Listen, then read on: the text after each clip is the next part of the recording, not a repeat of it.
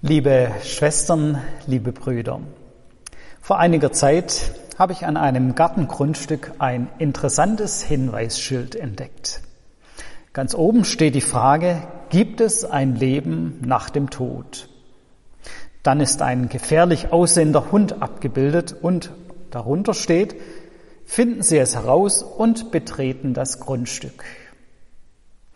Ich musste erst einmal schmunzeln, als ich das Schild gesehen habe.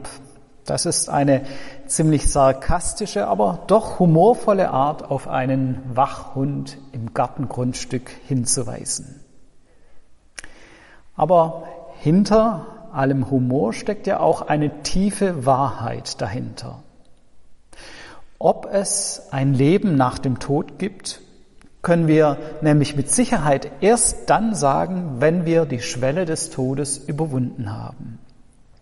Vorher wir, können wir es nicht wirklich sagen. Solange wir noch in diesem irdischen Leben sind, können wir nur darüber spekulieren. Gibt es ein Leben nach dem Tod? Wie könnte dieses Leben nach dem Tod aussehen? In der Bibel wird uns Hoffnung gemacht auf ein Leben über den Tod hinaus. Und es gibt auch einige Stellen, an denen uns in Bildern und Vergleichen geschildert wird, wie es dort aussehen könnte.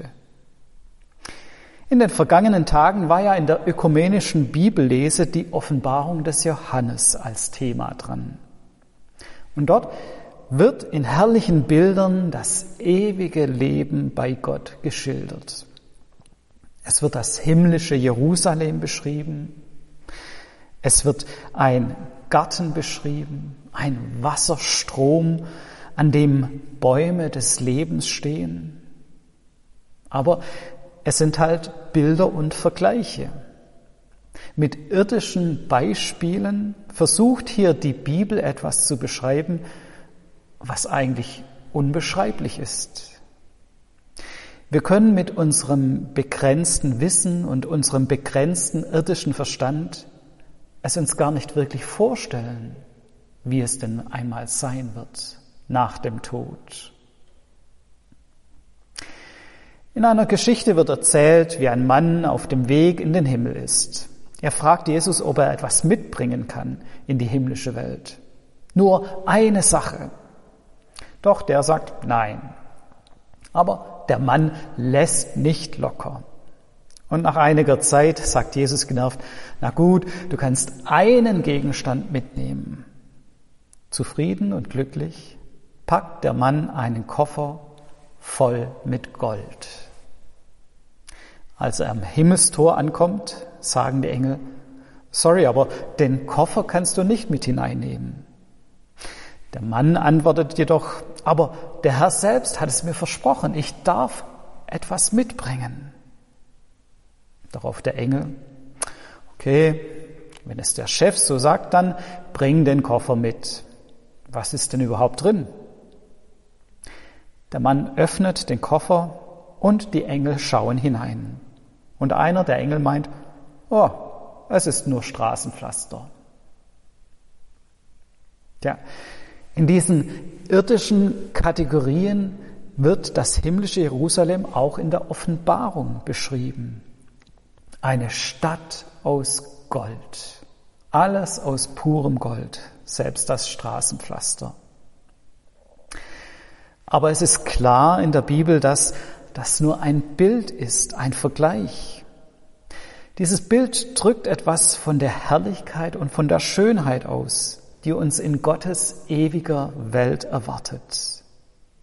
Das, was uns hier auf der Welt kostbar und selten erscheint, das Gold, das wird in der Ewigkeit selbstverständlich sein und an Schönheit und Herrlichkeit bei weitem übertroffen werden.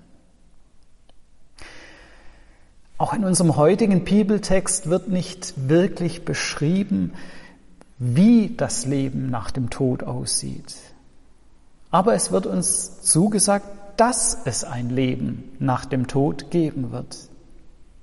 Jesus sagt uns, dass er uns auferwecken wird am jüngsten Tag. Er verheißt uns, dass er niemand, der zu ihm kommt, hinausstoßen wird. Er wird niemand verlieren, den der Vater ihm anvertraut hat. Und er macht deutlich, dass er es ist, dem wir in der anderen Welt wieder begegnen werden. Uns erwartet nicht eine anonyme Ewigkeit, sondern er selbst wird uns auferwecken. Das heißt, er wird da sein und er wird uns gegenüberstehen. Mich trösten diese Verse. Ich habe mich im vergangenen Jahr von meiner Mutter verabschieden müssen. Nach einer langen Zeit der Demenz durfte sie nach Hause gehen. Ich kann mir nicht genau vorstellen, was an dieser Schwelle des Todes mit ihr passiert ist, wo sie jetzt ist und wie es ihr geht.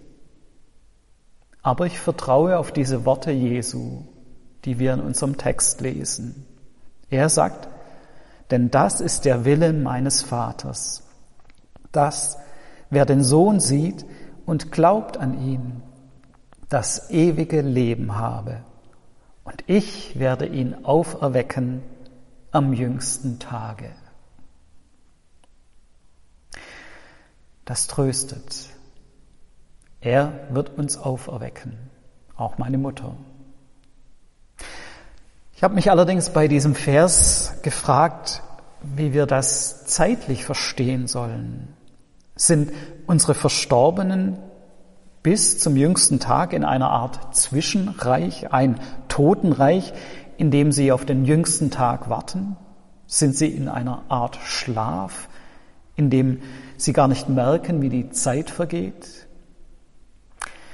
Auch darauf gibt die Bibel keine deutliche Antwort. Ich selbst stelle mir das so vor.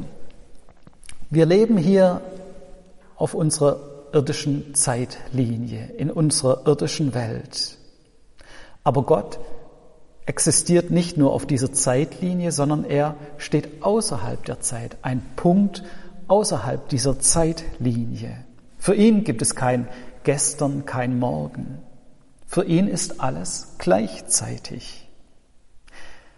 Und trotzdem, auf geheimnisvolle Weise begleitet er uns auf dieser Zeitebene. Ich stelle mir das jetzt nicht so vor, dass wir nach dem Tod jahrelang oder sogar jahrhundertelang schlafen und dann irgendwann in einer fernen Zukunft auferweckt werden. Ich glaube, dass wir mit dem Tod aus unserer irdischen Zeit herausgerufen werden, hinein in die Ewigkeit Gottes, die außerhalb unserer Zeit ist. Und so stelle ich mir vor, dass meine Mutter jetzt bei Gott ist für sie ist es jetzt, nicht erst in einer fernen Zukunft, denn Gottes ewige Welt besteht jetzt schon außerhalb unserer irdischen Zeit. Aber wie gesagt, das sind nur meine begrenzten menschlichen Überlegungen und Vorstellungen. Letztendlich können wir das nicht begreifen und erfassen. Und letztendlich ist es auch gar nicht wichtig. Wichtig ist, dass wir diese Gewissheit haben dürfen. Wer zu Jesus gehört, den wird er nicht hinausstoßen. Egal wie das dann praktisch aussieht. Die Gemeinschaft mit Jesus wird der Tod nicht zerstören können. Egal mit welchen Bildern und Vergleichen wir uns das ausmalen. Es wird gut werden. Es wird herrlicher und schöner werden, als wir uns das vorstellen können. Gott wird seine Schöpfung und seine Geschöpfe zu einem guten Ende führen. In einer sternenklaren Nacht ging einmal ein Opa mit seiner Enkelin spazieren. Die Sterne waren leuchtend am Himmel zu sehen und der Opa benannte verschiedene Sterne und Sternkonstellationen. Das Mädchen war ganz fasziniert und es meinte begeistert, Opa, wenn die Unterseite des Himmels schon so wunderschön ist, wie wundervoll muss dann erst die Oberseite des Himmels sein. Aber eine Sache über die Ewigkeit wird in unserem Text ganz deutlich gemacht, auch wenn wir uns nicht vorstellen können, wie die Oberseite des Himmels aussieht. Ganz betont wird zweimal gesagt, dass es Jesus sein wird, der uns auferwecken wird. Wir werden nicht in einem anonymen göttlichen Nirvana aufgehen. Nein, wir werden als Person auferweckt werden. Und es wird Jesus sein, der uns aufweckt, der uns gegenüberstehen wird. Wer hier schon mit Jesus gelebt hat, wird ihn in Ewigkeit wiedersehen. Die Gemeinschaft mit Jesus ist jetzt schon stärker als der Tod. Diese Gemeinschaft, die jetzt schon besteht, wird ja auch in dem Bild vom Hinausstoßen deutlich. Jesus sagt nämlich in diesem Text nicht, dass er oder jemand anders am Himmelstor steht und genau darauf achtet, wen er hineinlässt und wen nicht. Nein, Jesus sagt, dass er niemand hinausstoßen wird, der zu ihm kommt. Um jemand hinauszustoßen, muss dieser jemand ja schon drinnen sein. In diesem Bild sind wir also schon drin im Himmel mit Jesus. Das ist typisch für das Johannesevangelium. Immer wieder wird deutlich, dass die Ewigkeit nicht erst in einer fernen Zukunft beginnt, sondern im Hier und Jetzt.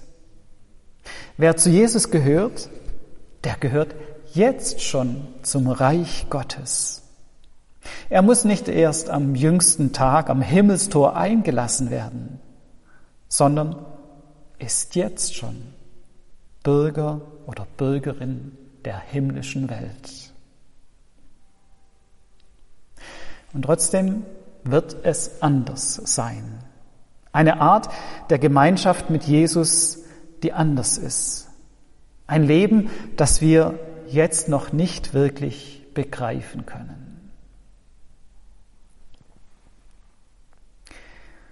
Ein alter Mann lag einmal im Sterben. Sein Doktor besuchte ihn. Der Sterbende wusste, dass der Arzt Christ war.